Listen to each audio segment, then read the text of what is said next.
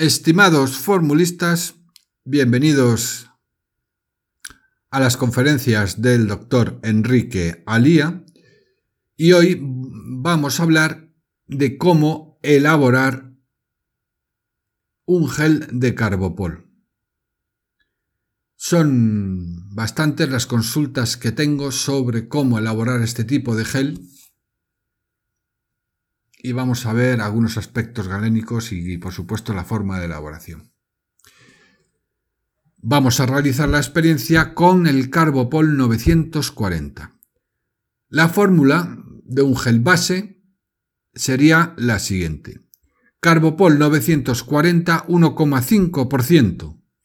Propilenglicol, que actuaría como humectante, 5%. Trietanolamina cantidad suficiente para obtener pH 7 y agua purificada cantidad suficiente para 100 gramos. La primera pregunta que me hago es ¿por qué utilizamos trietanolamina hasta pH 7?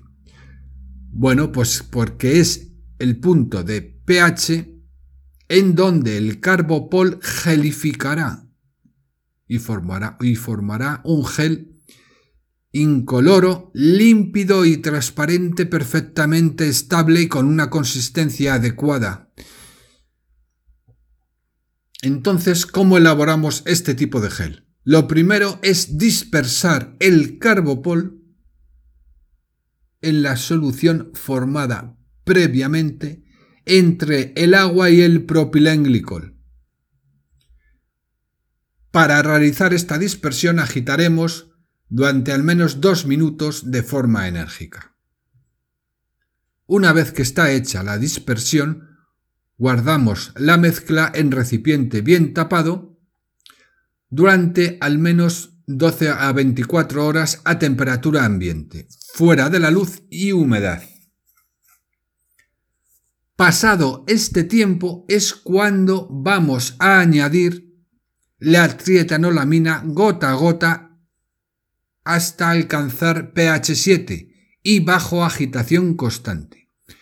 Cuando lleguemos a este pH 7, se obtendrá un gel incoloro, límpido, transparente y con una consistencia media bastante adecuada para uso cosmético. Resumiendo, para obtener un gel de carbopol estable es necesario, primero, hacer una dispersión adecuada. Segundo, mantener al menos la mezcla mm, obtenida por esta dispersión durante al menos 12 a 24 horas en reposo para que tenga una buena imbibición. Y tercero, neutralizar hasta pH 7, punto óptimo de formación del gel.